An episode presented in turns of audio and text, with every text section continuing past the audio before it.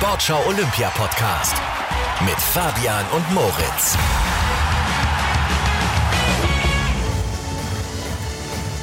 So klingen Wettkämpfe in Tokio. Es finden welche statt.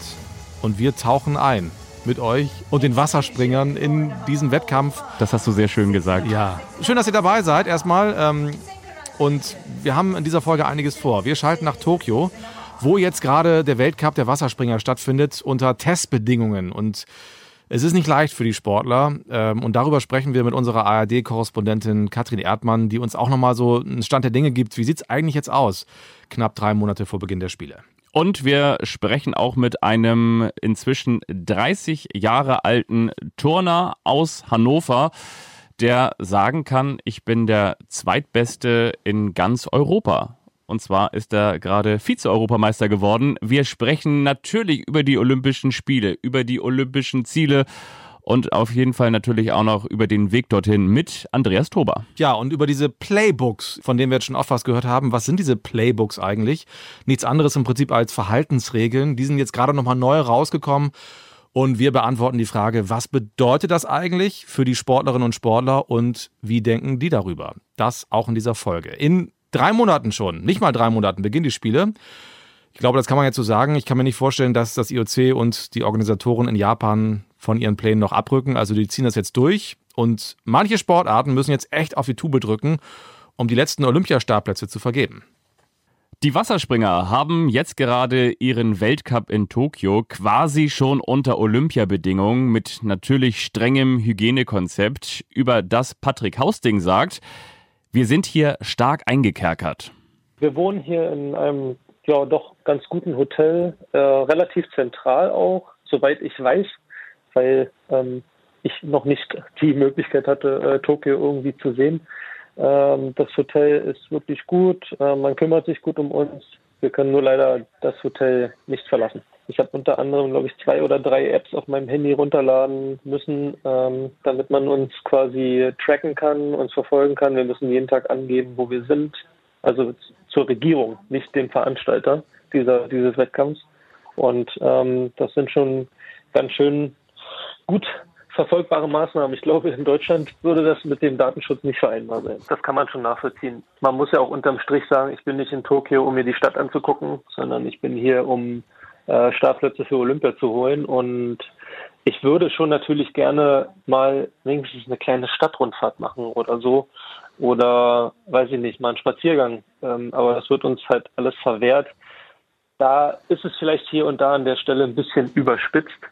Und dann darf er nicht mal draußen außerhalb des Hotels stehen. Man wird halt gebeten, entweder im Bus zu steigen, zur Halle zu fahren und dort auch gleich wieder in die Halle zu gehen. Also Frischluft ist bei uns hier momentan Mangelware. Ansonsten muss man sich einfach ein bisschen auch äh, daran erinnern, wofür man hierher kommt. Wir sind keine Touristen, wir sind auch keine Freizeitsportler, sondern wir sind Profis, die in diese Stadt und in dieses Land kommen, um ihre beste Leistung abzurufen und ähm, ihre sportlichen Träume zu erfüllen. Auch wenn, auch wenn es Olympia unter anderen Bedingungen ist, ist es immer noch Olympia sagt Patrick Hausting im RBB. Am vergangenen Wochenende war er auch schon bei uns zu Gast. Also er jammert nicht, so ist es halt in diesem Jahr. Und wir wollten mal wissen, wie das da jetzt genau abläuft bei diesen Wettkämpfen in Tokio. Welche Maßnahmen wurden noch getroffen? Wie ist die Atmosphäre in der Halle? Was denken die SportlerInnen nach ein paar Tagen? Sind sie wirklich eingekerkert und lassen sich diese Wettkämpfe der Wasserspringer mit dem vergleichen, was wir dann bei Olympia erleben werden. Und wir freuen uns sehr, dass unsere ARD-Korrespondentin Katrin Erdmann, ihr kennt sie, äh, es geschafft hat, dabei zu sein. Und sie ist auch jetzt bei uns. Wir rufen nach Tokio. Hallo Katrin. Hallo. Du, ich habe in deiner Insta-Story was echt Seltsames gesehen. Ähm, da sind ein Dutzend Journalisten in einem Raum, alle mit Maske natürlich, äh, vor einer Glasscheibe. Hinter dem Glas die helle Schwimmhalle. Und dann stehen da zwei japanische Wasserspringerinnen, die jeweils vor einem Mikrofonständer sprechen und offenbar zu euch sprechen, auf der anderen Seite der Scheibe. Wie komisch ist das denn? Ja, äh, ich fand es auch sehr komisch. Äh, ich stand da auch. Ne? Äh, mir, mich sieht man natürlich nicht, weil ich habe ja das Foto gemacht. So sieht es also aus, wenn Sportteams in einer Blase sind. Also ich durfte die Deutschen auch nur durch die Scheibe fragen. Was wirklich seltsam daran ist, ist, dass es ähm, eine Woche zuvor einen anderen Wettbewerb der Paraschwimmer gab und da waren direkte Interviews möglich. Und ich habe mich natürlich erkundigt, wie kann das sein, solche Unterschiede. Und offenbar ist das so, je nach Ausrichter gibt es eben unterschiedliche Regeln. Und das hier war eben der Ausrichter, war hier der Weltschwimmverband. Und vorher bei einem anderen Wettkampf war es Tokio 2020, ähm, das Organisationskomitee wohl, und die scheinen das etwas lockerer zu sehen. Bevor wir gleich nochmal weiter ins Detail gehen, sollten wir vielleicht nochmal eben sagen, wie aktuell die Corona-Lage bei euch ist. Wir haben gehört, Tokio befindet sich aktuell wieder im Notstand. Was bedeutet das konkret? Also das bedeutet im Prinzip äh, nur, dass die Restaurants äh, jetzt kein Alkohol mehr ausschenken sollen, auch nicht mehr tagsüber und äh, abends dann wieder um acht schließen sollen. Vorher war es um neun. Dass jetzt nicht mehr so viele Bahnen fahren, damit die Leute eben möglichst tatsächlich zu Hause bleiben und dass auch nicht mehr jedes Kaufhaus geöffnet ist. Also ich bin schon so hier und da auch in der Stadt unterwegs und mir ist schon aufgefallen, dass ganz viele Geschäfte eben jetzt doch geschlossen haben. Und ich habe gelesen, dass die große Shibuya-Kreuzung, also diese berühmte Kreuzung mit dem riesen Zebrastreifen, wo tausende Leute pro Stunde rübergehen, dass sie dunkel ist ab 8. Also das Licht geht ja. aus. Äh, genau, das Licht geht aus, ja. Das ist so. Bisschen ungewohnt, aber ja. Äh, zuletzt war ja die Olympiastimmung in Japan auch so ein bisschen wie so eine Schiffschaukel. Also mal links Zustimmung, dann mal wieder rechts Ablehnung. Wie ist es gerade aktuell? Ja, eigentlich ist es so, wie es tatsächlich doch seit Monaten ist. Also die Ablehnung ist schon deutlich stärker. Also äh, zusammengenommen sind es jetzt 70 Prozent nach der jüngsten Umfrage. Das teilt sich aber in Leute, die sagen, die Spiele sollen verschoben werden und Leute, die sagen, die Spiele sollen ganz abgesagt werden. Wir reden gleich noch weiter über die, über die neuen Playbooks, also über diese Verhaltensregeln für die Sportlerinnen und Sportler, die ja ähm, schon sehr streng sind mit Kontaktbeschränkungen, mit täglichen Tests zum Beispiel. Wie kommen diese Maßnahmen, diese Einschränkungen an bei den von dir genannten Olympiaskeptikern? Naja, also die sehen sich natürlich bestätigt, dass die Spiele also lieber abgesagt werden sollten, also wenn man solche strengen äh, Beschränkungen macht. Aber natürlich ist die Regierung ja auch ein bisschen in der Bringschuld, sage ich mal, weil die Ta Zahlen steigen und man versucht dann eben zu sagen, ja, also wenn die schon nicht in Quarantäne müssen, dann müssen wir eben strenge Regeln aufstellen, sodass das Volk dann in Ruhe äh, ist und keine Sorge hat. Ähm, denn es ist ja sowieso so, dass viele Japanerinnen und Japaner denken, dass die Ausländer diejenigen sind hier, die das Virus einschleppen, auch wenn es natürlich nicht stimmt, denn es reisen ja auch ein paar Japaner ein. Ähm, und es gibt eben hier auch einige Leute, sowohl Japaner als auch Nicht-Japaner, die sich eben nicht an die Regeln halten. Und ja, vielleicht ist es auch ein bisschen so, die Zahlen sind äh, vielleicht auch hier so ein bisschen so, dass äh, die noch zu niedrig sind, als dass die Leute äh, wirklich den Ernst der Lage erkannt haben, teilweise. Ja, und auch jetzt für die Wasserspringer ist es nicht lustig, haben wir eben schon von Patrick Hausing gehört, der aber auch zum Arbeiten da ist. Also Frischluft ist Mangelware. Wie nimmst du die Laune wahr bei den Athletinnen und Athleten? Also ich habe ja mit denen auch gesprochen, auch noch mit zwei anderen äh, Deutschen. Ähm, und da würde ich sagen, es ist schon zweigeteilt. Also mir haben sie gesagt, ja, die äh, Stimmung im Team ist gut äh, und es gibt vor allen Dingen eine große Freude darüber, dass man nach so langer Zeit jetzt endlich mal wieder sich mit anderen messen kann. Man hat das auch ganz deutlich beim Einspringen gesehen. Also alle sind da so rauf und hin und her. Und also das war schon für mich so aus der Ferne zumindest sah es so aus, ja, gute Stimmung. Aber natürlich, auf der anderen Seite ist man tatsächlich auch eben enttäuscht ähm, darüber, dass man eben eingesperrt ist und dass man ähm, auch, sage ich mal, etwas unnötig gegängelt wird. Also es, es gibt ja eigentlich keinen wirklichen Grund, dass man im Hotel so streng bewacht wird, dass man nicht mal runter zur Lobby darf, dass man nicht mal an die frische Luft darf und so. Also, dass man das Gefühl hat, ja, man ist jetzt hier nur hergekommen zum Abliefern und dann fährt man wieder zurück. Und äh, da ist schon so ein bisschen die Sorge auch, ähm, dass das dann bei den Spielen auch so ist, so in dieser Blase. Und mh, mm, ja, das hat dann auch nicht mehr so viel äh, mit Olympia zu tun tatsächlich. Ja, also keine Stadtrundfahrt, ne? wie Patrick Hausding das so sagt. Also ich glaube, das meinte er so ein genau. bisschen auch als, als, als Beispiel dafür, was man natürlich machen würde, wenn man in einer Stadt ist, die man nicht kennt in einem fremden Land, da guckt man sich natürlich schon mal ein bisschen was an. Das geht jetzt alles nicht. Ja, das stimmt, aber ich hatte äh, länger auch mit dem äh, Trainer gesprochen, mit dem Bundestrainer äh, Lutz Buschko und der hat mir auch gesagt, ja, also er würde jetzt gerne mal auch so ein äh, Feierabendbier trinken. Das darf er aber nicht, ne? Also es gibt überhaupt keine Chance. Also sie können nicht mal ein Geschäft, sie können auch nichts, sie können auch nicht mal ein Bier bestellen, weil Alkohol verboten ist. Und das sind so ein bisschen so Sachen, wo man denkt, es geht jetzt ja nicht darum, sich zu betrinken oder so, sondern es geht vielleicht auch nach dem Erfolg, einfach sagen, ah, jetzt will ich mal und sei es auch nur ein alkoholfreies Bier vielleicht. Ja, das ist irgendwie nicht möglich irgendwie. Und da denke ich ja, da gibt es dann eben auch ein gewisses Unverständnis und das kann ich auch nachvollziehen. Also die haben sich sehr moderat geäußert, aber man konnte doch schon merken, naja, also Patrick Hausdinger hat zu mir auch gesagt, ja, er ist dann schon auch froh, wenn er wieder zurückfährt, ehrlich gesagt. Ja, du hast ja gerade eben schon jetzt erzählt, du, also du hattest ja Kontakt zu den Protagonisten von vor Ort. Wie ist denn da deine journalistische Arbeit? Also wie ist die Arbeit für dich als Journalistin? Also wie sieht der Kontakt zu den Protagonisten wirklich aus? Ist es denn auch ein Videocall? Kommst du dahin? War es für dich als Journalistin einfach in die Schwimmhalle zu kommen? Also äh, ich habe tatsächlich äh, auch durch die Scheibe gewunken. Ich hatte ja vorher schon mit Herrn Buschko ein äh, paar Mal telefoniert und dann habe ich dann irgendwie mal ganz kurz meine Maske runtergezogen, als ich vor ihm auf der anderen Seite der Scheibe stand, damit er mich mal ganz sieht. Meinte so, hallo, ich bin's übrigens, ne? die Frau Erdmann, mit der Sie immer die ganze Zeit telefoniert haben. Ist ein bisschen wie im Zoo, ne? Oder im Knast, wenn man jemanden besucht, dann ist man auch in der ja. Scheibe. Und tatsächlich ist es auch so, ich musste erstmal in meiner, auf meiner Seite jemandem sagen, mit wem ich reden will. Der hat dann eine WhatsApp nach draußen, äh, also in die Schwimmhalle geschickt. Der ist dann zu den Deutschen gegangen und hat denen gesagt, dass ich gern mit denen reden will. So, ne? Also das ist schon ein bisschen schräg irgendwie. Ähm, und es ist tatsächlich sehr, sehr aufwendig für mich gewesen, als Radiojournalistin da reinzukommen. Es war, als ich reinkam, immer noch nicht klar, ob ich überhaupt irgendeine Aufnahme machen darf, also von der Tribüne ob ich auch ein Foto machen darf. Ja, ich wäre ja Radiojournalistin, warum muss ich jetzt ein Foto machen? Und Töne, wisse ich nicht. Also es war sehr kompliziert und ich musste mir vorher eine App runterladen und musste in diese App auch äh, die Temperatur der vergangenen zwei Wochen äh, notieren. Jetzt ist natürlich die Frage, hm, vielleicht äh, bin ich nicht normal, aber also ich weiß nicht, würdet ihr euch erinnern, wie eure Temperatur vor anderthalb Wochen war oder vor zwei ja, Wochen? Wahrscheinlich nicht. Natürlich, 37,5 immer, glaube ich. genau, ja, da wärst du ja gar nicht reingekommen. Nee, stimmt, das ist zu viel, ne? Ja, ja, 37,4. Aber, ne? Also das sagt wirklich viel aus. Ne? Dann, das ist absurd, ne? dass ich mir dann also für zwei Wochen äh, meine Temperatur ausdenken muss und dann komme ich halt rein. Ne? Hm. Aber eben ja nicht wirklich rein, ne? sondern äh, nur mit den Journalisten und Journalistinnen stand ich natürlich da auch in dieser komischen anderen Blase. Wie, wie, ist denn so dein Gefühl, Katrin, in, in, Japan? Diese ganzen Maßnahmen, die getroffen werden, ist das auch ein Stück weit so, um zu sagen, guck mal, wir tun ja wirklich alles, um es sicher zu machen? Also das wirkt jetzt ja teilweise wirklich übertrieben. Wir wollen es auch nicht ins Lächerliche ziehen. Das sind ja, ist ja alles, das hat ja alles einen ernsten Hintergrund. Aber wird das auch getan, um die Leute zu beruhigen?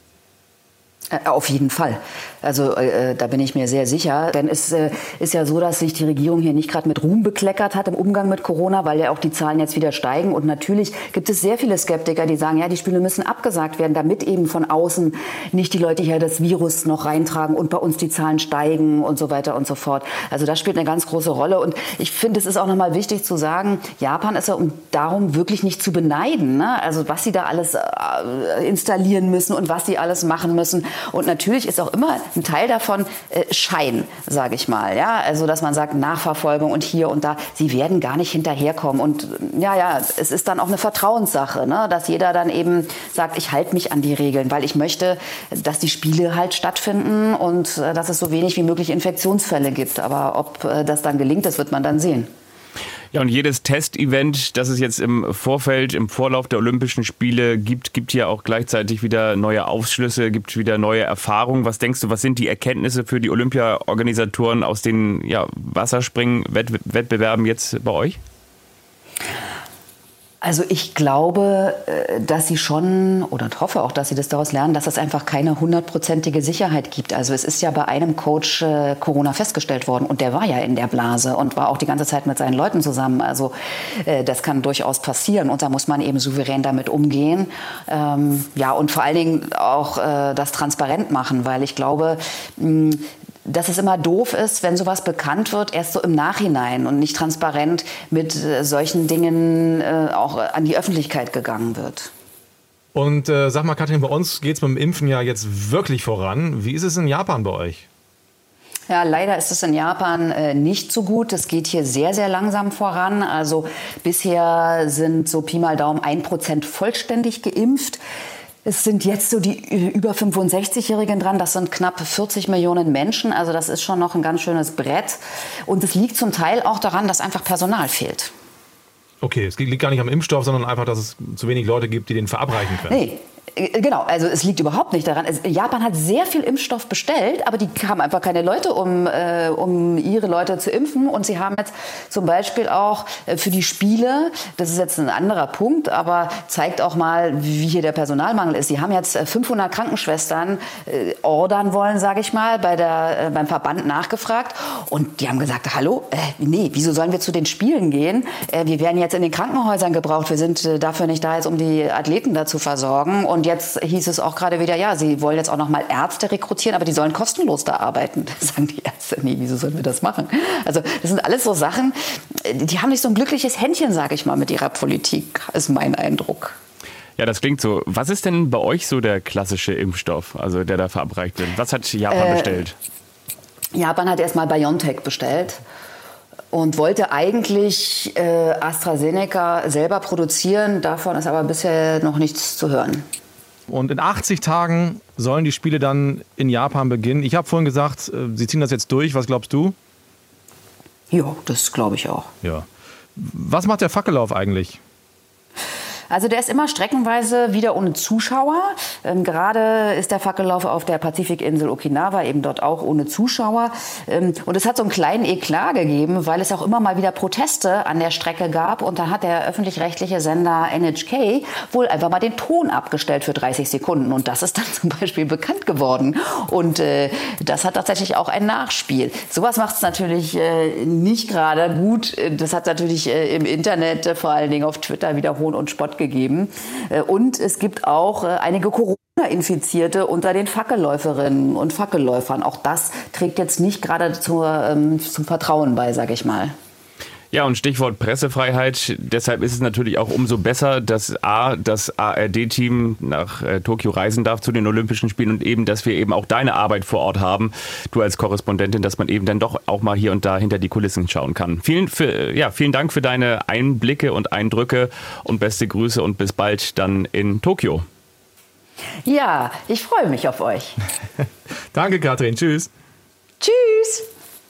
Wir haben gleich prominenten Besuch, sprechen mit Andreas Tober, der gerade Vize-Europameister am Reck geworden ist bei der Turn-EM in Basel und sicher auch eine Meinung hat zu all den Maßnahmen rund um Olympia in Tokio. Bevor wir mit ihm sprechen und verbunden sind, wollen wir euch aber erstmal erklären, was genau diese Spielregeln sind, die da im sogenannten Playbook stehen. Und das macht Holger Gersker. Er ist Programmchef im Hörfunk bei Sommerspielen. Er wird zum elften Mal bei Olympia sein, kann also auch bestens vergleichen, wie war es früher, wie ist es heute. Und Holger hört uns jetzt in seinem Homeoffice in Hamburg. Hallo Holger. Hallo. Hallo Moritz, hallo Fabian. Ja, nun haben wir gerade eben gehört, wie es den Wasserspringern in Tokio gerade geht und haben auch schon angedeutet, was auf die Sportlerinnen und Sportler bei den Spielen zukommt. Tägliche Testpflicht zum Beispiel, Kontaktbeschränkungen. Was noch? Ja, jede Menge Auflagen. Äh, Masken tragen und zwar Tag ein, Tag aus, außer im Wettkampf. Äh, das ist äh, die erste Pflicht für alle. Das äh, ganze Prozedere beginnt schon 14 Tage vor der Abreise mit einer täglichen Gesundheitskontrolle, einem Temperaturcheck, äh, wie es im Playbook heißt. Ähm, dann werden zwei Tests gefragt, bevor man überhaupt an Bord des Fliegers kommt. Bei der Landung den nächsten Schnelltest. Äh, dann, das machen schon die Japaner. Und dann geht das immer so weiter. Es gibt für die ersten drei Tage im Prinzip noch ein striktes striktes Ausgangsverbot im Olympischen Dorf. Und ähm, das wird sicherlich so nicht zu halten sein. Äh, da kommen noch ein paar praktische Erwägungen dann hinzu, weswegen sicherlich an der einen oder anderen Stelle an diesem Playbook auch nochmal geschraubt werden muss. Und es geht bis dahin, dass auch den Sportlern vorgeschrieben ist, wo sie sich aufhalten dürfen. Das heißt, ähm, um das auch mal sehr, sehr plastisch zu machen, in welches Detail da eingedrungen wird, sie dürfen nur die Botschaft des eigenen Landes in Tokio betreten. Also der Empfang beim Botschafter darf stattfinden, aber eben nur beim eigenen. Äh, das gilt auch für die sogenannten nationalen Häuser. Das Deutsche Haus ist ja sowieso abgespeckt worden, dort wo es abend immer die Partys stattfanden. Partys gibt's nicht, nur Pressekonferenzen, da dürfen sie aber auch nur in das eigene Haus. Äh, da steht da auch alles drin und das geht dann bis dahin, äh, dass die Sportler wie auch alle anderen eben nicht in öffentliche Restaurants gehen sollen und auch keine öffentlichen Verkehrsmittel nutzen. Das alles gilt übrigens 14 Tage lang nach Landung. Danach darf man sich dann frei bewegen. Und dieses Playbook gibt's ja nicht nur für die Sportler, sondern gibt's für alle, die da in Tokio sein werden im Sommer. Ja, Moritz hat es gerade eben gesagt, es werden deine elften Olympischen Spiele mal Hand aufs Herz. Ist das alles so umsetzbar? Ist das praktikabel? Ich kann es mir ganz schwer vorstellen, wie jeden Tag äh, 10.500 Sportler plus ihre unmittelbaren Begleitpersonen äh, getestet werden sollen. Das sind ja nochmal, äh, wenn wir an Trainer denken, vor allem auch an Masseure, da geht's ja gar nicht anders, als dass die natürlich engen Kontakt haben zu den Sportlerinnen und Sportlern. Also es ist ja mal so 15.000 bis 17.000 Menschen äh, sollen jeden Tag im Olympischen Dorf äh, auf Corona kontrolliert werden. Äh, wenn allein die Auswertung jedes Testes fünf bis zehn Minuten dauert, wie soll das bitte gehen und wer kontrolliert das alles? Ähm, und auch wir Journalisten haben Auflagen bekommen, zum Beispiel, ähm, dass wir auch äh, natürlich vor der Abreise, das ist ganz klar, das verlangen ja auch die Fluggesellschaften uns testen lassen, ähm, dann natürlich auch äh, die ersten drei Tage mehr oder minder in Quarantäne verbringen, auch da jeden Tag ein Test. Da frage ich mich auch immer, wann, wo und wer will das bitte schön alles kontrollieren? Ich habe ein bisschen das Gefühl, und nicht nur ein bisschen, ehrlich gesagt, da ist ganz, ganz viel aufgeschrieben worden, um die Japaner zu beruhigen, denn da wird alles getan, ähm, um äh, tatsächlich äh, diese Olympischen Spiele äh, abzusperren und abzuriegeln vor den, äh, vor den normalen japanischen Bewohnern äh, in, in Tokio. Ähm, das ist der eine Punkt. Und äh, der zweite Punkt, der natürlich vielen durch den Kopf geht, ist, ähm, von diesen äh, 10.500 Sportlern wird ein ganz, ganz, ganz großer Teil geimpft ähm, nach Japan kommen. Das gilt auch für die Betreuer. Das ist ja jetzt im Prinzip klar, dass äh, fast jeder die Chance haben wird. Ähm, und da frage ich mich natürlich dann, wie es äh, ja, mit dem Nervenkostüm der Sportler aussieht, wenn die genau wissen, ich bin geimpft, ich trage Tag ein, Tag aus eine Maske, jetzt muss ich mich auch noch Stunden für Corona-Tests anstellen, wo ich genau weiß, äh, was für Ergebnisse die bringen werden und das in, in den wichtigsten Tagen und Wochen äh, der Sportkarriere. Da bin ich mal sehr gespannt, was das mit dem Einzelnen so macht. Ja, wenn sie überhaupt das zu erwartende Ergebnis gibt, ne, es wird ja auch falsch negative Tests geben. Also das Chaos kann man sich, glaube ich, gar nicht vorstellen jetzt aktuell, was dann, was dann passiert. Ne? Ja, und äh, du meinst wahrscheinlich falsch positive, äh, falsch Ja, fa- negativ. falsch positive, äh, genau, ja, genau, ja. genau, ja, das. Äh, ja, dann äh, natürlich erst einmal warten, ähm, zweiter Test, dann muss das Ergebnis wieder her, dann gibt's natürlich auch schon die Ermittlung, ähm, wer hat in den vergangenen Tagen äh, engeren Kontakt mit demjenigen gehabt. Nun stellt man sich vor, Handball, Basketballturnier, dass die ganze Mannschaft der Gegner unter Umständen äh, erst einmal sozusagen auf Eis gelegt äh, und muss in Quarantäne, bis das alles geklärt ist. Äh, ganz schwer vorstellbar, dass das alles so durchzuziehen ist. Ja, aber so ist es nun mal. In diesem Jahr, du hast eben unsere Bedingungen schon angesprochen, dass wir natürlich auch ein Playbook haben, ähm, wo eine ganze Menge drin steht. Wie sehr wird unsere Arbeit in Tokio erschwert? Ja, in den ersten 14 Tagen ganz schön. Ähm, das ist eben dann auch hart an der Grenze der freien Berichterstattung, äh, wenn man eben mal nicht äh, die Meinung der Japaner auf der Straße einfangen kann zu all dem. Das wird ja essentiell sein. Nach 14 Tagen dann schon. Es ist allerdings so, äh, dass wir auch eine Korrespondentin haben, doch einen Kollegen, der wahrscheinlich jetzt im Juni ähm, nach Japan schon fliegt. Die können das. Für die sind die 14 Tage dann abgelaufen. Ähm, auch wir sollen halt nur in Restaurants gehen, die entweder eigene Räumlichkeiten haben ähm, oder eben nur Schnellimbisse zum Abholen oder eben im Hotelrestaurant essen. Unser Hotel wird keins haben. Ähm, so gesehen ist das natürlich schon eine gewaltige Einschränkung für alles und unsere Einsatzorte beschränken sich auch auf das große Radio- und Fernsehzentrum, auf die jeweiligen Wettkampfstätten ähm, und auf unser Hotel. Und das war's äh, für die ersten 14 Tage. Ähm, und äh, wir dürfen auch nicht mit den U-Bahnen fahren, was in Tokio natürlich eigentlich das schnellste Verkehrsmittel wäre, sondern sind an die Shuttlebusse gebunden und da bin ich auch sehr gespannt, ob das alles so funktioniert, denn wir müssen ja auch mit Zeitverschiebung rechnen. Das heißt, wir werden äh, da auf einen 24-Stunden-Betrieb setzen müssen. Auch das muss funktionieren, sonst wird schwierig. Wobei, wenn man die Bilder aus, aus, aus Tokio kennt, von den U-Bahnen, wo die Leute da noch reingedrückt werden, damit die Türen zugehen, ich weiß gar nicht, ob das so erstrebenswert ist, damit zu fahren. Ja, mag, mag alles sein, aber auch äh, da muss man sagen, ähm, da geht's dann auch um, um praktische Dinge, wie, wie schnell kommt man von A nach B. Ähm, es kommt ein ganz großer Faktor hinzu, der für mich in den letzten Monaten völlig zu Recht ausgeblendet wurde, nämlich einfach mal die klimatischen Bedingungen. Denn erinnern wir uns, vor zwei Jahren haben alle über die Hitze in Tokio gesprochen und dass man es eigentlich nicht im Juli und August dort machen könne, vor allem die, die Freiluftveranstaltungen. Ähm, und jetzt äh, gilt das Ganze natürlich auch mit Tragen einer Maske.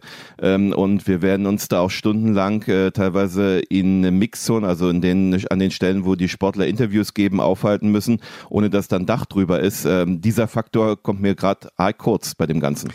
Ja, wir müssen ja mal sagen, es soll jetzt nicht der, nicht der Eindruck entstehen, dass wir, ähm, dass wir jammern. Das ist ja auch eine große Ehre und auch Freude dabei zu sein, aber gleichzeitig auch die stressigsten Arbeitswochen des Jahres, das muss man auch sagen, sind deine elften Olympischen Spiele, an denen du teilnimmst. Und wie gesagt, normalerweise macht das viel Spaß. Wie viel wird es dieses Mal machen? Da bin ich sehr gespannt, wie die, wie die Sportler mit, mit all dem umgehen. Ähm, ob, ob, äh, ich, ich glaube, es wird auch ganz wichtig sein, ähm, wie im Juni die Entscheidung ausgeht, ob Zuschauer in den Stadien und Hallen sein dürfen. In Japan ist ja die Regel seit Monaten so, ähm, dass äh, alle Sportstätten zu 50 Prozent ausgelastet sein dürfen. Ausnahme sind diese sogenannten Notstände, die auch jetzt, die auch jetzt wieder über äh, drei Städte und Regionen verhängt worden sind bis äh, Ende der kommenden Woche. Und äh, wenn das aufgehoben ist und die normalen Umstände gelten, das wäre ja schon mal für die Atmosphäre halt ganz gut. Das wird auch den Sportlern helfen, weil es ein Unterschied ist zu dem, was sie aktuell in, in Amerika oder Europa erleben, äh, dass die Stadionhallen weitgehend leer sind, obwohl es in den USA ja auch langsam äh, wieder losgeht mit, mit Zuschauern. Das wird ganz wichtig sein und es wird auch wichtig sein, wie die Sportler das alles annehmen. Ähm, denn wir haben zwar gerade über das Playbook, was da alles drinsteht, gesprochen, aber wir haben nicht darüber gesprochen, was da nicht drin steht. Ähm, und das kann ich nachvollziehen, dass die Sportler händeringend auf Antworten äh, warten zum Thema, was passiert eigentlich im Vorfeld dieser Spiele. Denn diese ganzen Playbooks beginnen mit der Anreise nach Japan. Ähm, es gibt eine Festlegung, dass die Sportlerinnen und Sportler erst sieben Tage vor ihrem ersten Wettkampf ins Olympische Dorf einziehen dürfen. Aber der wichtigste Faktor, um sportlich Leistungen zu bringen für die Outdoor-Sportler, äh, wird die Akklimatisierung sein, die Anpassung an die Hitze. Das heißt, die werden irgendwie vorher nach Japan müssen, um sich äh, da zu akklimatisieren. Und die große Frage ist, wohin in Japan? Gehen Hotels in Tokio? Wo kann man trainieren? Welche Wettkampfstätten stehen zur Verfügung fürs Training? Ähm, und wie gelten dann die Regeln, wenn man eben nicht im Olympischen Dorf wohnt und dort beispielsweise ja dann auch ins Restaurant gehen kann? Man müsste ja dann in ein, in ein richtiges Restaurant und wir reden dann ja über sportlergerechte Ernährung und so weiter. Und das ist das ganz große Problem, äh, zumindest für alle, die die Ausdauerleistung unter freiem Himmel bringen müssen. Und das sind erstaunlich viele. Und dazu gehören übrigens nicht nur Menschen, sondern ja auch die Pferde ähm, äh, für die Reitwettbewerbe und so weiter und so fort. Und da stehen ganz, ganz viele Fragen gerade im Raum. Und schlussendlich äh, wird es darauf ankommen, wie, wie das alles gehandelt wird, ob diese Olympischen Spiele am Ende ähm, wirklich mit einem reellen Ergebnis zu Ende gehen und dass wir halt auch Sportler da haben, die ihren Sieg feiern können oder ob wir nach jeder Disziplin dann rätseln müssen, ja, derjenige hatte ja den Vorteil, der hatte den Nachteil und da reden wir ja noch gar nicht über die Dopingkontrollen, die in der letzten Zeit ja arg vernachlässigt wurden sagt unser ARD-Programmchef bei Olympischen Sommerspielen. Holger Gerska, vielen Dank für die ausführlichen äh, Schilderungen und Einschätzungen. Er weiß einfach alles, ne? Sehr gern. Okay, und das nehmen wir gleich mal mit auf und kommen zu unserem nächsten Gast. Stichwort Playbooks. Darüber wollen wir unter anderem sprechen mit einem frisch gebackenen, Moritz, sagt man das eigentlich noch? Weiß ich auch nicht. Frisch Auf jeden gebacken. Fall. Ist so eine, äh, sagt man immer noch. Floskel, ne? ne? Von wann, kommt, von wann ist diese Formulierung? Weiß ich auch nicht. Auf es, jeden Fall. Es riecht noch, es duftet noch. Holen wir ihn aus dem Ofen in Basel in der Schweiz. Ist er gerade Vize-Europameister am Reck geworden und wir sagen herzlich willkommen im Sportschau Olympia Podcast aus Hannover, Andreas Toba. Hallo, ja, vielen Dank für die Einladung. Ja, zunächst einmal herzlichen Glückwunsch zur EM-Medaille. Vielen Dank, vielen Dank. Das klingt jetzt ähm, schon, als hättest du nicht die ersten Glückwünsche diesbezüglich in Empfang genommen. Das klingt schon sehr abgebrüht. Bist du gar nicht mehr so euphorisch? Äh, doch schon. Es ist nur immer noch für mich noch nicht wirklich greifbar irgendwie. Es ist, äh, ja, es klingt irgendwie alles noch wie so ein richtiger, also wie, wie ein Traum einfach. Ähm, ich hätte mir das einfach nicht vorstellen können, dass das irgendwann mal klappt. Und ähm, deshalb ist das immer noch so, ich weiß immer nicht so richtig, wie ich reagieren soll, weil, wie gesagt, sich das für mich einfach noch nicht echt anfühlt irgendwie. Ja, was diese EM-Silbermedaille von Basel möglicherweise für Auswirkungen oder vielleicht auch für Korrekturen hervorgerufen hat, was die Olympiaziele angeht, das wollen wir gleich nochmal thematisieren. Zunächst einmal, wir haben ja gerade eben schon über die Playbooks, ich sage jetzt mal über diese Bedienungsanleitung oder den Beipackzettel oder vielleicht auch Verhaltenskodex, über das, was man machen oder eben auch sein lassen soll bei den Olympischen Spielen gesprochen. Welche Eindrücke hast du jetzt schon von den Playbooks bekommen? Ja, ehrlich gesagt ähm, ist es schon schwierig, wirklich äh, eine, eine, vernünftige Meinung dazu zu bilden, bin ich ganz ehrlich. Ähm, ich denke, die mussten irgendwie ein bisschen angepasst werden, äh, aufgrund auch der Situation und äh, auch, auch, ja, was noch vor Corona auch alles war, ähm, dass, dass sich das jetzt so entwickelt hat, ist, denke ich mal, kommt uns ein bisschen vielleicht, also mehreren entgegen, vielleicht auch nicht allen. Ähm, wird aber, denke ich, trotzdem alles nicht ganz so einfach werden für uns. Ja, was meinst du? Was sticht da so hervor, wo du sagst, so, oh, das ist echt schwierig? Die Gesamtheit an, an, an Aufgaben, die so ein bisschen sind, dass man das alles beachtet. Aber man hat ja zum Glück immer wieder äh, Leute an der Seite, die da einen auch helfen, so ein bisschen wie so Guides, will ich mal sagen, oder ähm, ja, Manager, die uns, äh, ja, nicht Manager. Oder Volunteers. Genau, Volunteers, die meinte ich, genau, danke für, für die Hilfe, ähm, die halt uns ein bisschen dann auch ein bisschen in die, in die Schranken weisen, wenn es sein muss, oder auch mal sagen, dass wir dort halt ein bisschen freier sein können. Das ist alles äh, schon auch sehr, sehr wichtig, weil zum Schluss kann man sich nicht alles verinnerlichen und man achtet halt auch im Wettkampfgeschehen oder ja, gerade wenn die Aufregung mit dabei ist, nicht unbedingt auf alles. Unser Kollege Holger Gerska hat gerade ähm, gesagt, dass er sehr große Zweifel hat, dass das mit diesen ganzen Tests, also ihr müsst ja täglich getestet werden, dass das überhaupt praktikabel ist. Also dass ihr wirklich ähm, auch den Nerv habt, sozusagen, äh, da jeden Tag ähm, einen Test abzugeben. Wie geht's dir damit? Ja, einen Test abzugeben wird nicht das Problem sein. Ich äh, stelle mir, also ich, das, genau das meinte ich einfach. Diese ganzen äh, Regeln, die jetzt sozusagen äh, ja für uns vorgegeben sind, finde ich in der Gesamtheit einfach schwierig umzusetzen. Das ist, glaube ich, so das größte Problem, was ich einfach sehe. Ähm, wenn man überlegt, wie viele Sportler dort sind und äh, dazu kommen noch äh, ja, Trainer, Physios, Ärzte, Organisatoren, die da alle mit, äh, mit von der Partie sein werden, alle die Gesamtheit irgendwie jeden Tag zu testen, finde ich ja in der Durchführung einfach schon problematisch. Du kennst natürlich jetzt auch schon wirklich beeindruckende Olympische Spiele 2012, 2016. Das waren ja wirklich Hammer-Emotionen, bunte Bilder, ein, ein Fest für die AthletInnen und ähm, natürlich auch für alle Olympia-Fans auf der ganzen Welt. Inwiefern hemmt es auch die Vorfreude, wenn man quasi erstmal so einen Verhaltenskatalog zugeschickt bekommt? Ich glaube, also in meinem Fall ist es so, ich würde jetzt nicht unbedingt sagen, dass, äh, dass es äh, ja, die Vorfreude hemmt, sondern es ist grundsätzlich sind, muss man auch äh, mal ganz kurz das mal so ein bisschen äh, umreißen, es sind jede Olympische Spiele anders. Die sind nicht schlechter oder besser, sondern sie sind grundsätzlich anders. Und in der momentanen Situation, ich denke, ist uns allen bewusst und auch klar, dass diese Spiele nochmal ganz was anderes sein werden als andere Spiele. Ähm, deswegen finde ich das ein bisschen schwierig zu sagen, dass die Vorfreude gehemmt wird, sondern ich glaube, ich persönlich bin da einfach auch neugierig äh, zu erfahren, wie auch unter solchen Bedingungen Olympischen Spiel, Olympische Spiele stattfinden können. Und ähm, klar muss es irgendwelche, also Richtlinien geben, an denen wir uns auch halten müssen. Die Zeiten, die erfordern nun mal auch solche ja, Maßnahmen. Von daher würde ich nie nicht sagen, dass es das hemmt, ähm, das ist, sondern einfach, ähm, dass man anders auf diese Spiele blickt als äh, ja, auf die Spiele zuvor. Wie blickst du denn drauf? Wie gesagt, ich bin extrem, extrem neugierig, wie das alles äh, durchzuführen ist, dann, wenn ich, also wenn ich mich dann für die Spiele auch qualifiziere, das muss man ja auch immer wieder noch mit erwähnen, weil noch bin ich ja äh, nicht durch. Äh, ganz im Gegenteil, bei uns stehen ja noch die Qualifikationen an. Ähm, wenn ich es dann aber geschaffen haben sollte, ähm, bin ich extrem neugierig. Also das ist das wirklich, ich bin extrem neugierig darauf, wie die das alles umsetzen wollen. Äh, das geht von kleinen Sachen los bis hin zu, zum Schluss, wie, wie es dann in der Halle letztlich sein wird, ähm, ob Stand jetzt, so ist es mein Wissen, äh, sind momentan gar keine Zuschauer erlaubt, aber es ist immer mal wieder auch im Gespräch, dass eventuell nur japanische Zuschauer oder Einheimische dort dann halt ähm, ja zuschauen dürfen. Das sind ja alles so Faktoren, die momentan einfach nicht ansatzweise berechenbar sind. Und ich glaube, dass es, dass es einfach so äh, ja eine Ungewissheit ist, die aber trotzdem irgendwie auch so eine kleine Anspannung und eine kleine Vorfreude mit sich ziehen.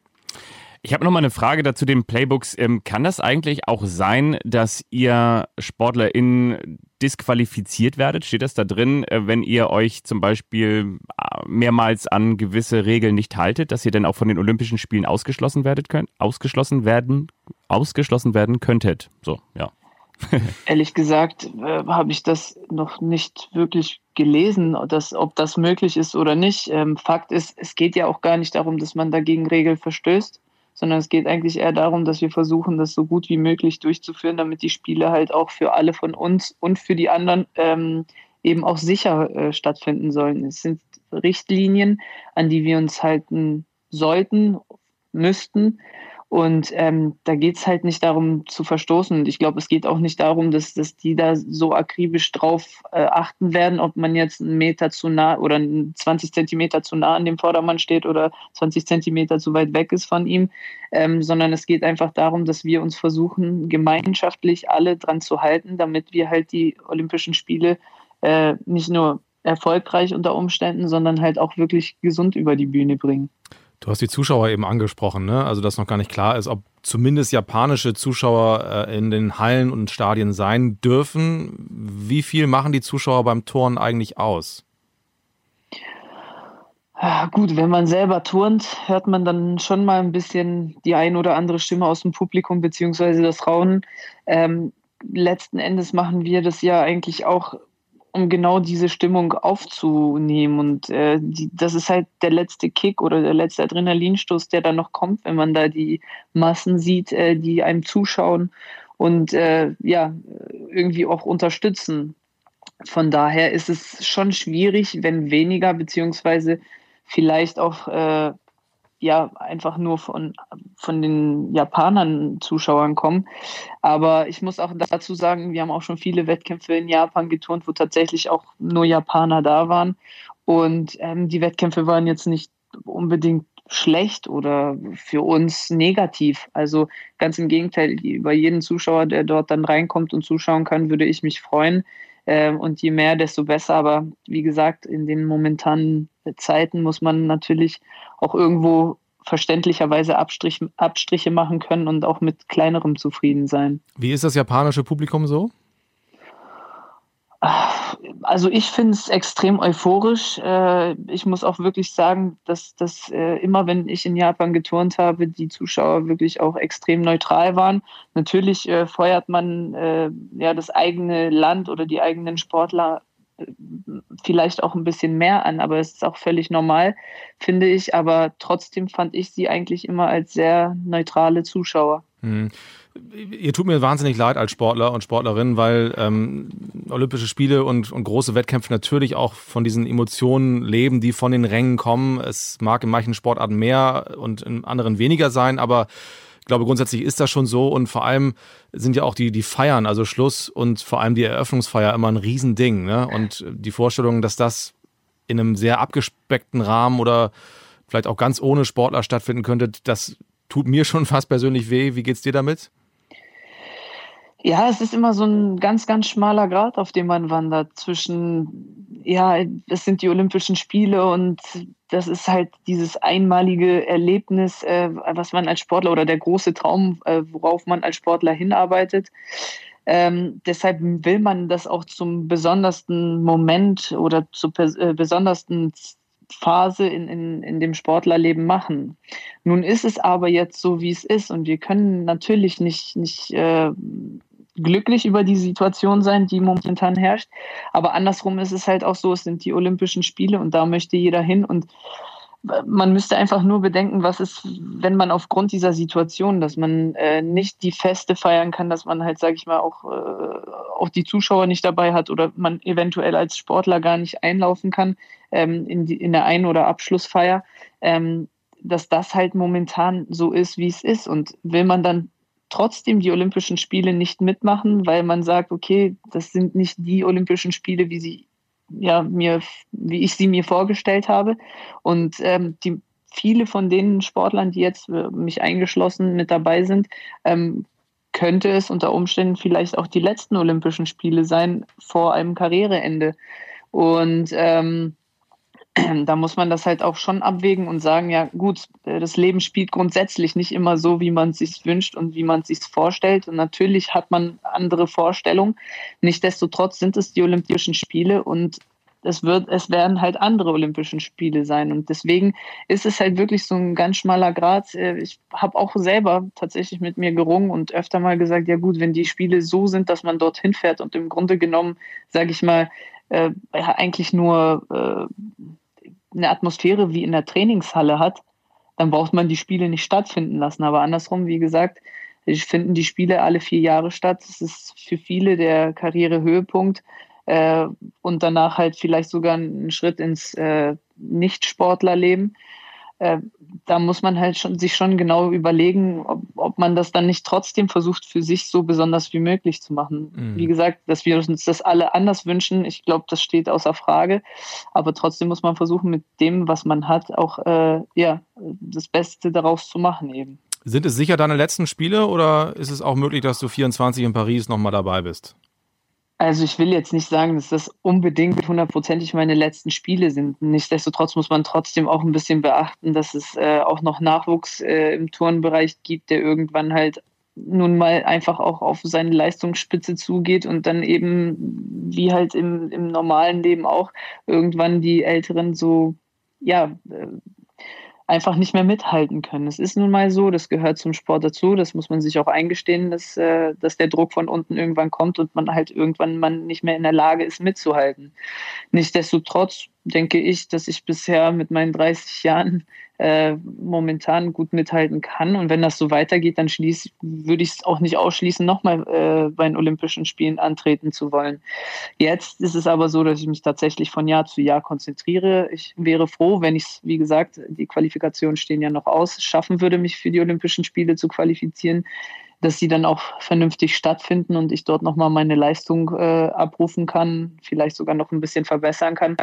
Und dann schauen wir, wie es dann in den nächsten Jahren Jahr für Jahr weitergeht und wie ich mich auch körperlich fühle. Dass jetzt ausgerechnet du das äh, Alterfass sozusagen anstichst, ist ja ein bisschen erstaunlich, weil du bist jetzt ja gerade, ähm, wir haben uns übrigens gefragt, ob man frisch gebackener noch sagen darf, aber frisch gebackener äh, Silbermedaillengewinner bei einem größeren Championat war es dein erstes Einzelfinale. Du bist 30 Jahre alt, auch das wollen wir nicht verschweigen.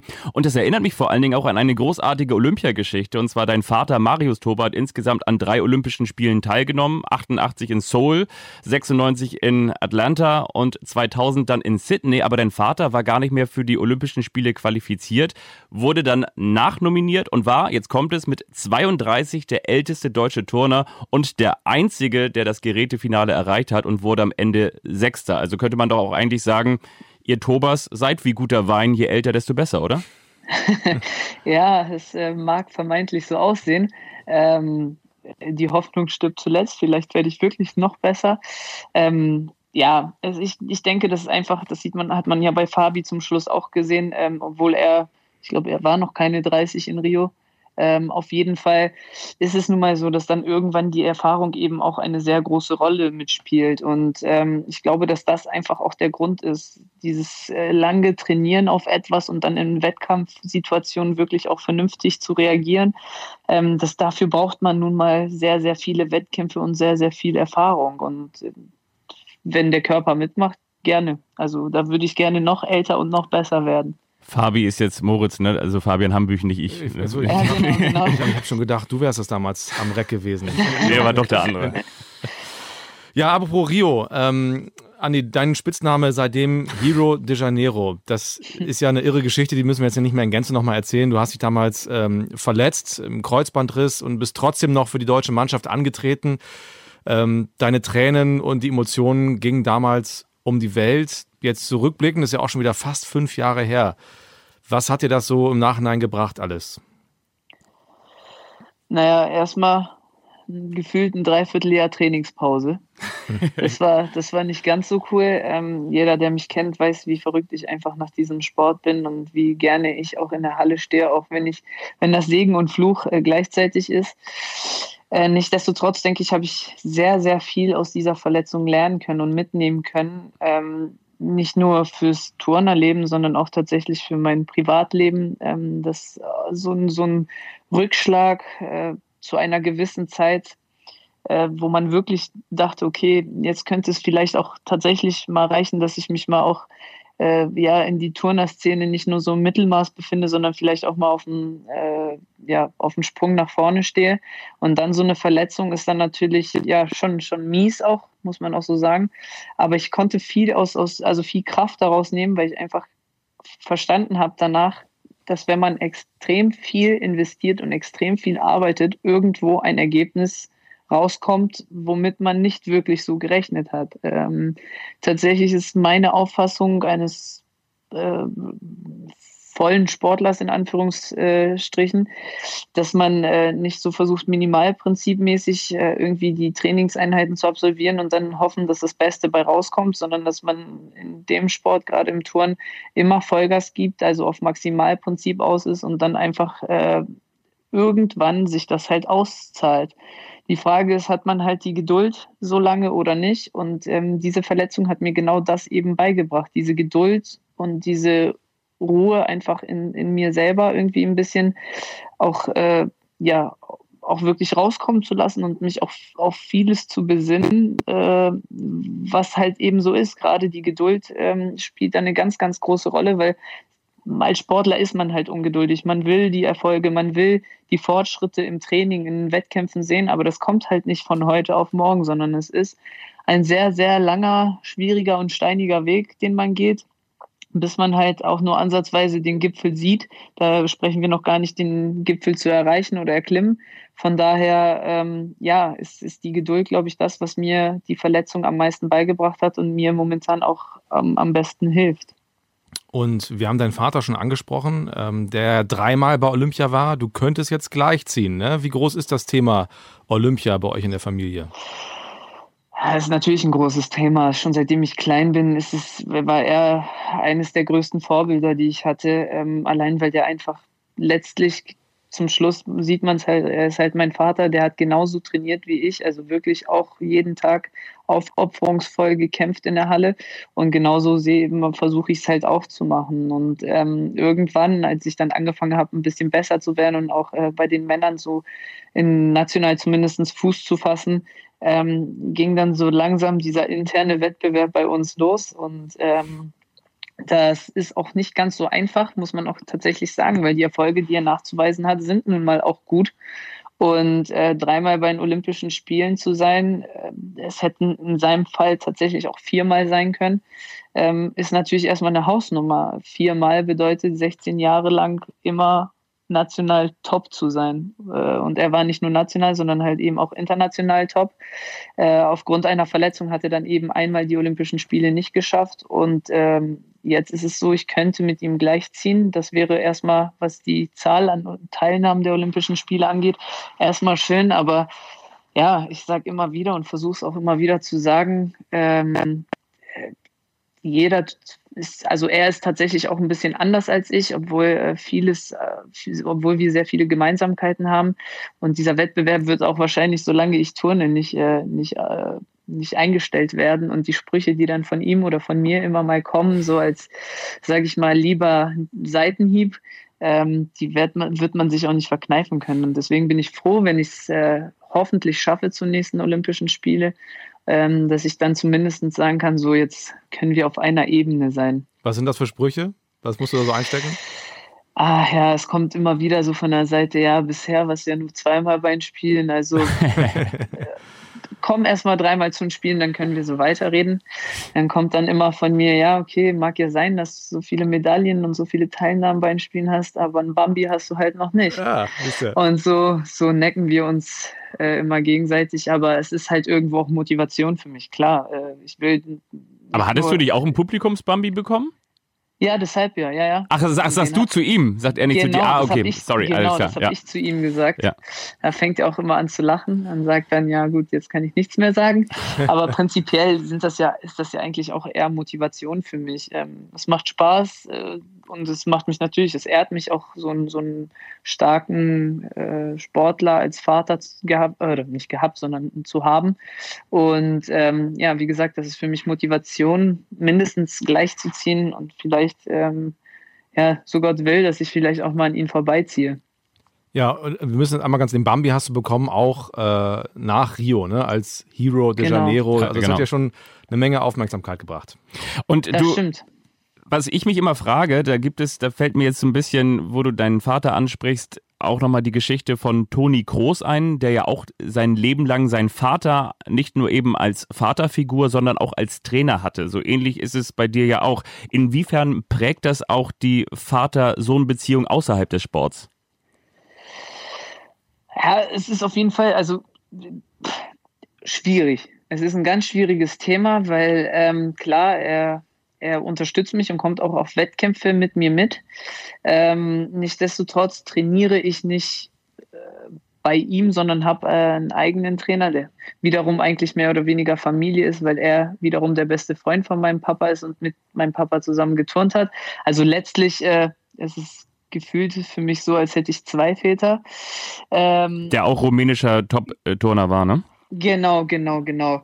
Und da ist es halt, ähm, also für, für mich mit Papa ist eine Sache immer ziemlich schwer, dass wir es nie wirklich hundertprozentig geschafft haben, Sport Sport sein zu lassen und zu Hause sozusagen Familie zu sein. Es hat sich immer so ein bisschen gemischt, dass man vieles außer, aus dem Haushalt mit in die Halle genommen hat und vieles aus der Halle mit nach Hause genommen hat. Das hat sich über die Jahre dann schon deutlich verbessert, als man dann auch irgendwie so ein bisschen mündig geworden ist und als ich dann auch mal sagen, also meine Meinung klar äußern könnt, konnte und er das auch dann angenommen hat. Ähm, ich finde es aber trotzdem schwierig, weil man ohne es böse zu meinen, weder er noch ich, ähm, wenn Kritik halt kommt, dass man es dann trotzdem ziemlich persönlich nimmt, obwohl das eigentlich eher eine Sache ist, die in der Halle bleiben müsste. Ich finde, diese, dieser Strich eben zwischen Privat und Sport äh, zu ziehen in der Halle ist sehr, sehr schwierig und man wird dann unbewusst äh, ab und zu schon persönlich. Und das ist ein ganz, ganz großes und schwieriges Thema bei uns gewesen, ähm, was wir aber, finde ich, auch ganz gut äh, zusammen ja, geschafft haben, das, das auf einer Ebene zu halten, dass es trotzdem funktioniert. Mhm. Andi, wir wollen gerne nochmal über deine Ziele sprechen. Ähm, wenn alles gut geht, bist du in genau drei Monaten in Tokio. Der Deutsche Turnerbund hat zwei Medaillen äh, vorgegeben, also jeweils eine bei den Männern und eine bei den Frauen. Ist das realistisch? Äh. Und was ist für dich drin? Ja, das ist immer lustig, weil jetzt halt klar, natürlich, ich äh, komme gerade mit Schwung äh, von der EM wieder. Ich habe äh, mir meinen Kindheit, also einen Kindheitstraum von mir erfüllt. Ich äh, bin zweitbester Turner in Europa. Ähm, natürlich sind da jetzt gewisse Fragen auch berechtigt, aber man muss auch ein bisschen die Kirche im Dorf stehen lassen und auch ein bisschen realistisch nach vorne gucken. Ähm, ich denke, die Übung am Reck, die ich habe, die ist schon auch äh, schwierig, ist keine leichte Übung. Nichtsdestotrotz äh, gibt es auf der Welt noch genug, nicht nur genug, sondern noch mehr als genug äh, sehr gute Reckturner. Ähm, von daher ist das schwierig, jetzt dort von einer Medaille zu reden. Selbst von dem Finaleinzug am Reck ist ist schwierig, äh, darüber realistisch zu reden. Realistisch, muss ich sagen, würde ich gerne wieder einen vernünftigen Sechskampf hinkriegen, ähm, dass ich der Mannschaft so gut ich kann helfe. Und realistisch würde ich auch sagen, würde ich gerne mal eine vernünftige, saubere Reckübung erwischen in der Quali. Wohin es dann führt mit dieser Übung, kann ich einfach nicht sagen, weil äh, das ist der erste Wettkampf in der, beziehungsweise der erste internationale Wettkampf seit der Corona-Pandemie so dass man sich jetzt zumindest in Europa so ein bisschen einordnen konnte. Man muss dazu sagen, ein bisschen, weil es sind viele Turner, die äh, sich nicht für diese EM oder speziell für diese EM fit gemacht haben, sondern die EM als, ähm, ja, als, als Schritt für die Olympischen Spiele genutzt haben. Ähnlich so habe ich es ja auch gemacht. Die EM war für mich nie ein Ziel, dass ich dort jetzt mega gut abschneide, sondern ich wollte mir Vertrauen holen für die äh, Qualis der Olympischen Spiele und dann letztlich auch für die Olympischen Spiele. Von daher ist das, wäre das jetzt auch völlig überheblich von mir, ähm, wenn ich jetzt über eine Medaille bei den Olympischen Spielen reden würde. Wie gesagt, mein Ziel ist es, äh, Sechskampf vernünftig äh, ja, hinzubekommen zu den Olympischen Spielen und zu den Qualis. Und ähm, natürlich, äh, jeder hat meine Reckübung gesehen und äh, viele hat man, also ich zumindest äh, oder Leute, die mich genauer kennen und die sich auch mit dem Turnen ein bisschen mehr befassen, haben gesehen, dass ich beim Abgang nicht genau gestanden habe. Das sind alles so Kleinigkeiten, an denen ich jetzt noch feilen möchte, dass die Übung auf jeden Fall noch besser wird. Äh, beziehungsweise noch effektiver wird, einfach auch in den Punkten her. Aber es ist, es ist nicht, äh, es ist jetzt nicht äh, so ein Selbstläufer, dass man jetzt zum Spielen kommt und dann auch direkt von einem Finaleinzug am Reck reden kann, geschweige denn von einer Medaille. Also deswegen sage ich, die Kirche im Dorf lassen und äh, Schritt für Schritt. Ich arbeite akribisch weiter und dann müssen wir halt gucken, was dann, wofür das dann bei den Olympischen Spielen reicht. Fabian Hambüchen war ja auch ganz gut am Reck, ne? Ist Olympiasieger geworden. Ja. In Rio hat der sich gemeldet nach deiner Medaille in Basel und ja, mal gesagt, so hier, also sieh, sieh zu, dass die Medaille in Deutschland bleibt. naja, er hat sich einfach, na klar, für mich schon nach der Qualifikation hat er mir geschrieben, ähm, äh, klar, ich denke, es ist, wir sind ja auch Teamkollegen gewesen, äh, nicht nur eine kurze Zeit, sondern auch schon länger.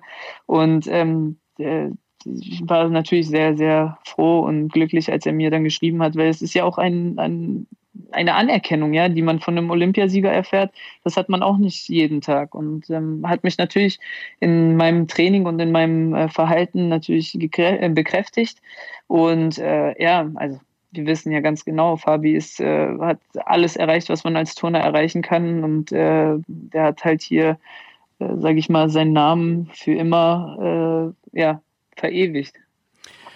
In Basel, großen Erfolg, ja, haben wir gerade eben schon drüber gesprochen, gab es da für dich. Es gab aber trotzdem auch noch weitere Themen, die für Schlagzeilen gesorgt haben. Zum Beispiel Sarah Voss, die deutsche Mehrkampfmeisterin, ist nämlich da vor Ort in einem edlen Körper, Ganzkörperanzug angetreten und nicht wie sonst in einem knappen Outfit, das so ähnlich aussieht wie ein Badeanzug, um ein Zeichen gegen die Sexualisierung des Sports zu setzen. Hintergrund im Netz gab es immer wieder Aufnahmen, Bilder, wie gerade Frauen immer wieder auch im Schritt gefilmt worden sind. War das bei euch im Team, im Nationalteam im Vorfeld ein Thema und wie hast du die Reaktion darauf wahrgenommen?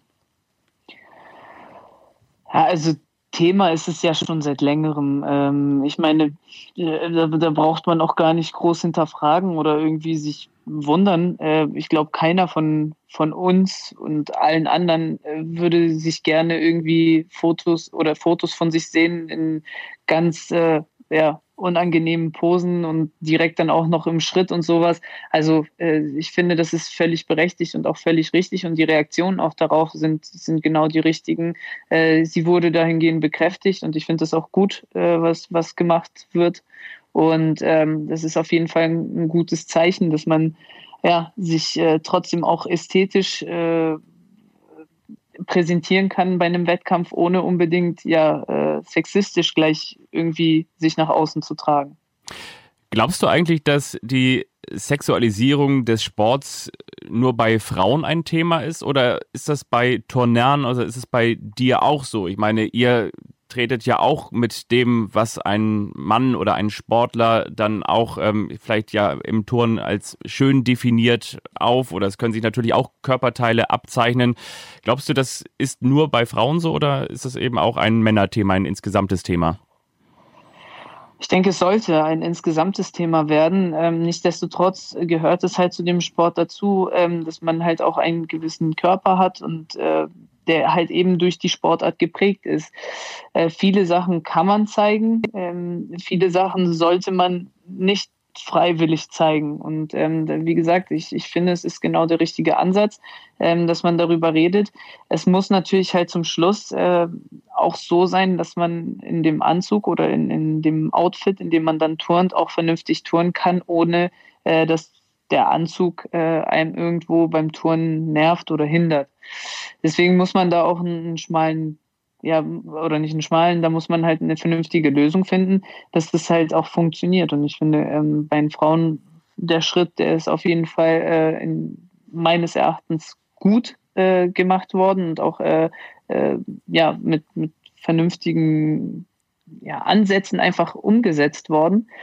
Und ähm, ja, zum Schluss müsste man dann halt also ich finde jetzt nicht, dass bei uns bei den Turnern jetzt irgendwie irgendwas kräftig zum Vorschein kommt oder auch nicht. Ähm, wir haben halt die Möglichkeit, mit der langen und mit der kurzen Hose vernünftig zu touren. Ähm, letztlich haben sich unsere Anzüge auch in den letzten Jahren dahingehend äh, verändert, dass die ein bisschen anders geworden sind, ein bisschen auch weiter im Schritt ähm, zum Schluss. Aber letztlich nervt es halt zum Beispiel, wenn die Hose zu eng ist, äh, die kurze Hose und man macht Spagat, dann kann man halt bei uns auch das ein oder andere Mal ein bisschen tiefer in den Schritt reingucken. Jetzt sieht man nicht alles, aber es ist halt trotzdem, kann man bestimmt auch äh, noch ein paar Sachen ändern. Und es wurde halt an vielen Turnanzügen schon gemacht, dass es eben halt nicht mehr so ein Badeanzugform hat, sondern jetzt praktisch so ein bisschen mehr Richtung, äh, ich weiß nicht, Radlerhose oder so heißt es, glaube ich, dass der mhm. Body einfach nach unten so ein bisschen Richtung Beine noch runter geht. Ich habe da auch Interviews äh, bei uns unter anderem auch im NDR gesehen. Da haben Turnerinnen geschildert, dass sie den Badeanzug, sage ich jetzt mal in dem Sinne, auch nochmal entsprechend festgeklebt haben im Schritt, damit er eben nicht verrutscht. Hattest du auch schon mal so eine Situation, in der du dich unwohl gefühlt hast? Nee, eigentlich nicht. Also bei, bei uns gab es das nicht, nee. Also äh, bei mir zumindest nicht. Ich kann nicht davon, davon reden. Ähm, nö, eigentlich nicht. Mhm. Gucken wir mal nach vorne, nach Tokio. Ähm, wir haben es ja hier im Sportschau Olympia Podcast häufiger schon mal thematisiert. Alle deutschen Teilnehmenden, also so rund 1400 werden es sein, äh, mit Staff und Trainern und Co., sollen geimpft nach Tokio fahren. Äh, machst du mit und wann bekommst du oder bekämest du deine Dose? Ich habe, ich wurde letzte Woche Donnerstag schon ah. geimpft. Ah. Und? Also mit der Erstimpfung, äh, alles normal, gut verkraftet.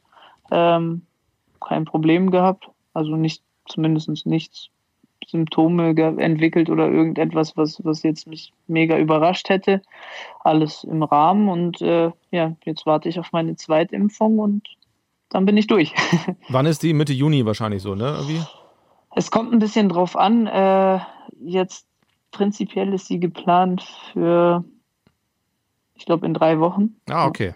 Moderna oder äh, welcher Impfstoff nee, ist das? Wir haben, wir haben BioNTech bekommen. Ah, okay. Gut. Hast du eigentlich im Vorfeld mal dir darüber Gedanken gemacht, ob das eventuell auch dein Leistungsvermögen beeinträchtigen könnte? Corona an sich oder die Impfung? Jetzt die Impfung? Ähm, ja, gut, also man spielt grundsätzlich, äh, man spielt schon jetzt gerade auch immer wieder mit den Gedanken, ist, ist das alles richtig oder ist es falsch? Muss es sein? Muss es nicht sein? Äh, und zum Schluss sollte das jeder für sich selbst entscheiden. Ich äh, selber habe natürlich also nicht darüber nachgedacht, dass ich äh, großartig Leistungsdefizite haben könnte. Das Einzige, was man halt aufpassen muss, ich habe das auch mitbekommen, das sagen mir auch einen die Ärzte, dass es sein kann, dass man sich halt ein paar Tage nicht gut fühlt oder man so leicht erhöhte Temperatur bekommt, dass man das halt so oder die Impfung versucht so zu planen, dass es nicht direkt vor einem Wettkampf liegt. Ähm, auch dort haben wir nicht großartig die Möglichkeit gehabt, dort die Impfung nach vorne oder nach hinten zu verschieben, sondern mussten sie dann zum Schluss so nehmen, wie wir sie halt eben auch bekommen.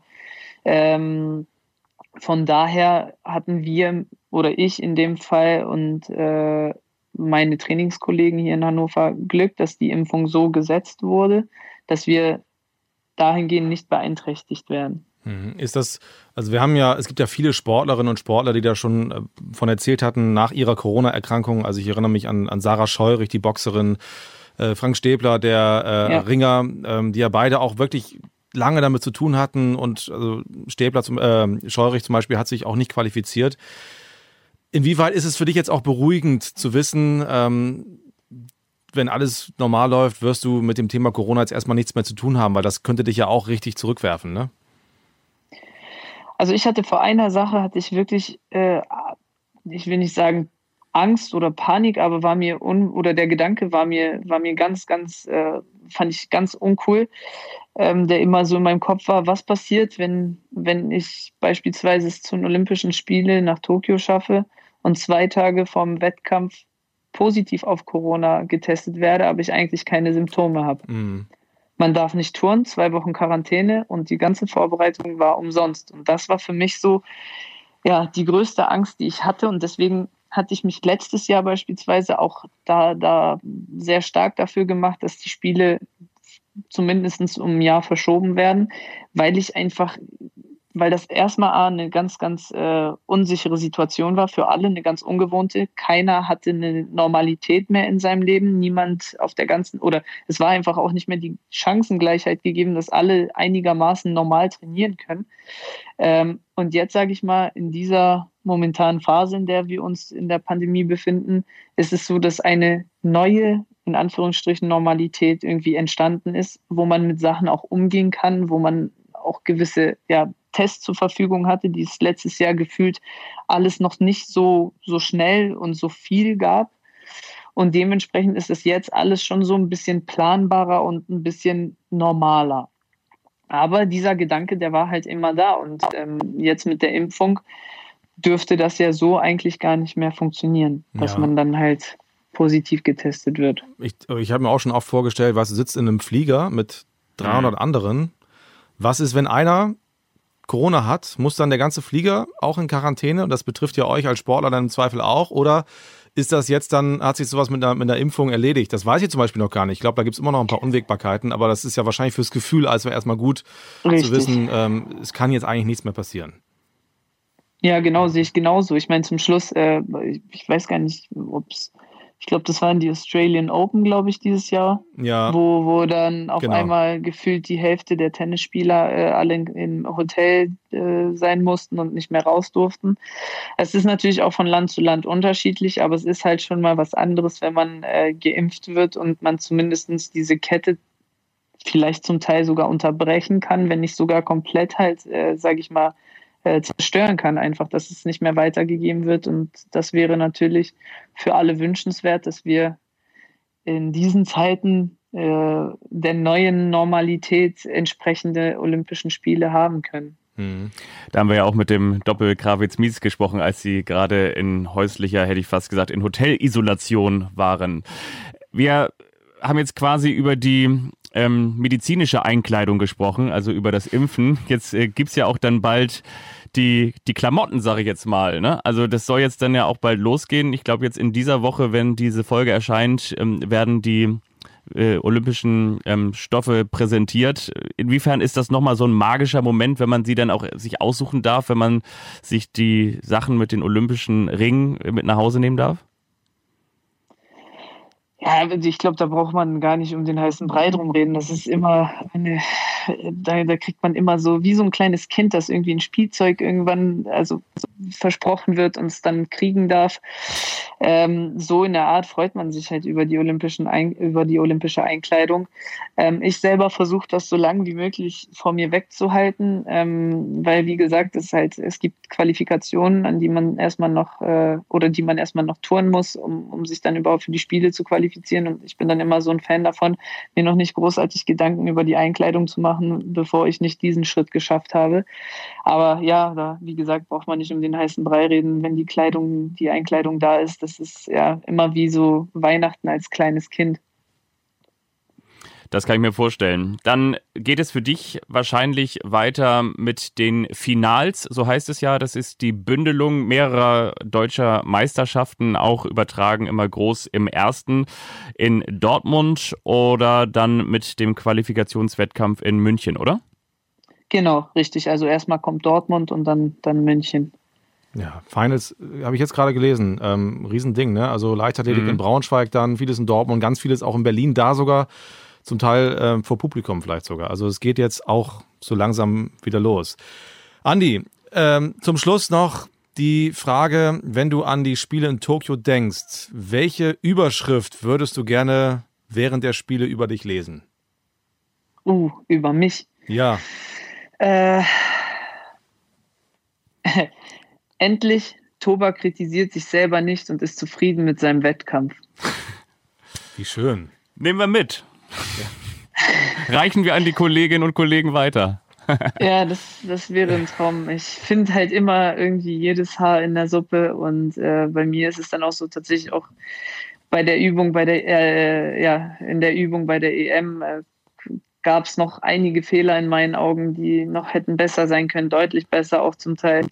Und ich wäre einfach mal wirklich, wirklich sehr, sehr glücklich, wenn ich einen Wettkampf turne, wo ich sage, ich habe heute nichts auszusetzen. Ich habe heute alles so erwischt, wie es besser für mich nicht geht. Soll ich dir mal ganz ehrlich sagen, das kommt mir irgendwie bekannt vor, denn ich kenne einen Vater, der über seinen Sohn sagt, der gerade eine EM-Medaille gewonnen hat. Ähm, da sollte doch jetzt eigentlich das Finale in Tokio drin sein. Kennst du den auch? Habe ich gelesen. Ach, wie gesagt, ein Schritt nach dem anderen. Erstmal muss ich mich für die Spiele qualifizieren. Okay. Vielen Dank. Ja, hat viel Spaß gemacht. Ich auch zu danken. Danke, dass du Zeit für uns hattest und dann wünschen wir dir natürlich alles Gute und vielleicht sehen wir uns in Tokio.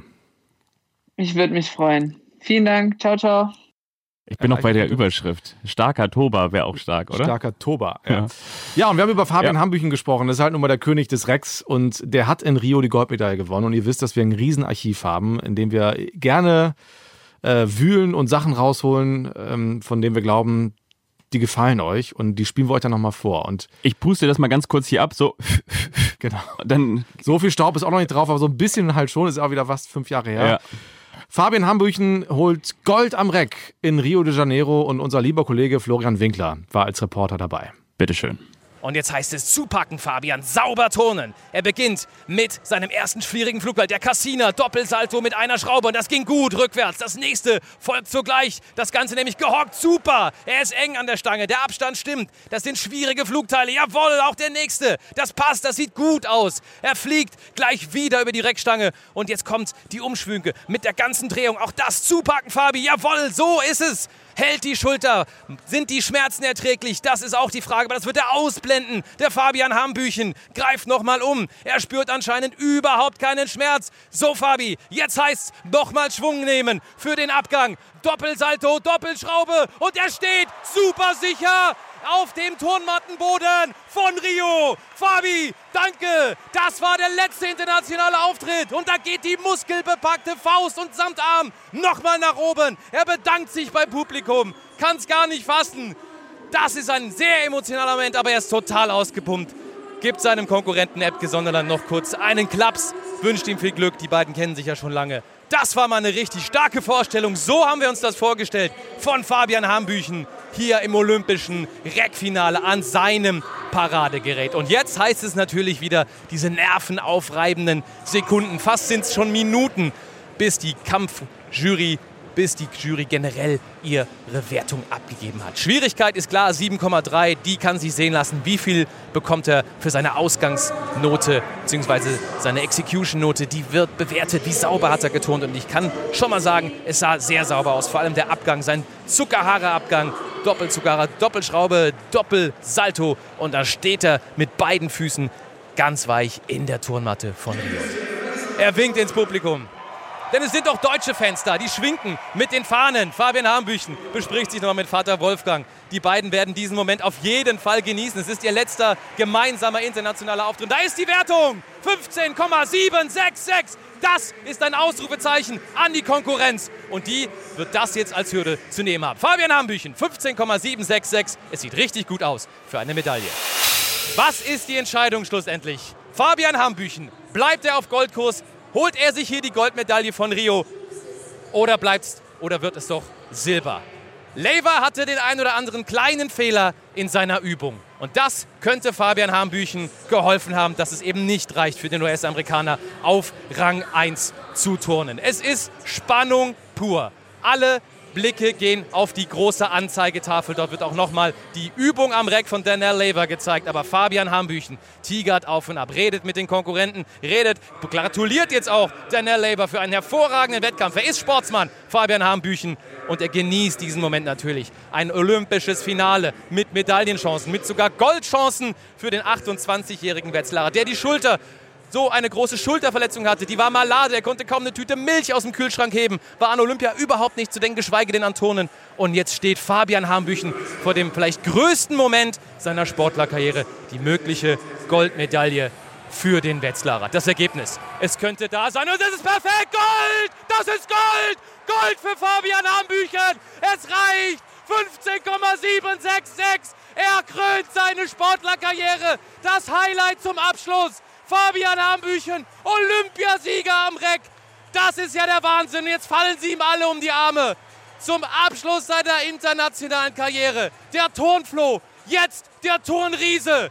Gold für Fabian Hambüchen am Reck. Gold für Fabian Hambüchen, das ist auch immer noch im Intro, glaube ich, ne, bei uns im Podcast. Ja. Ja, also hört ihr eigentlich jedes Mal. Das war jetzt die komplette Repo dazu. War eine spannende Folge, finde ich. Ähm, über Playbooks, über Verhaltensregeln, über das, was jetzt gerade in Japan abgeht. Ähm, ich, mir ist auch hängen geblieben von Katrin Erdmann, ein Prozent der Japaner erst geimpft. Find Ja, ich, Wahnsinn, ne? Finde ich echt total irre. Bisschen Zeit ist bis Tokio ja noch, also bis zu den Spielen, aber Ich fürchte, das wird relativ eng. Was wir euch auf jeden Fall schon mal versprechen können, wir werden jetzt auch noch in schärferer Taktung nach Tokio schalten. Wir wollen gucken, wie Tokio jetzt auf den letzten Metern auf dem Weg zu den Olympischen Sommerspielen sich verhält, was da so passiert, was da so entsteht, wie die Olympiastimmung aufkommt oder eben auch nicht. Was mit der Fackel passiert, ist ja auch ja. ganz spannend, ne? Ob die denn auch tatsächlich Schafft ankommt. bis nach Tokio, ich genau. glaube schon. Ich glaube also, schon.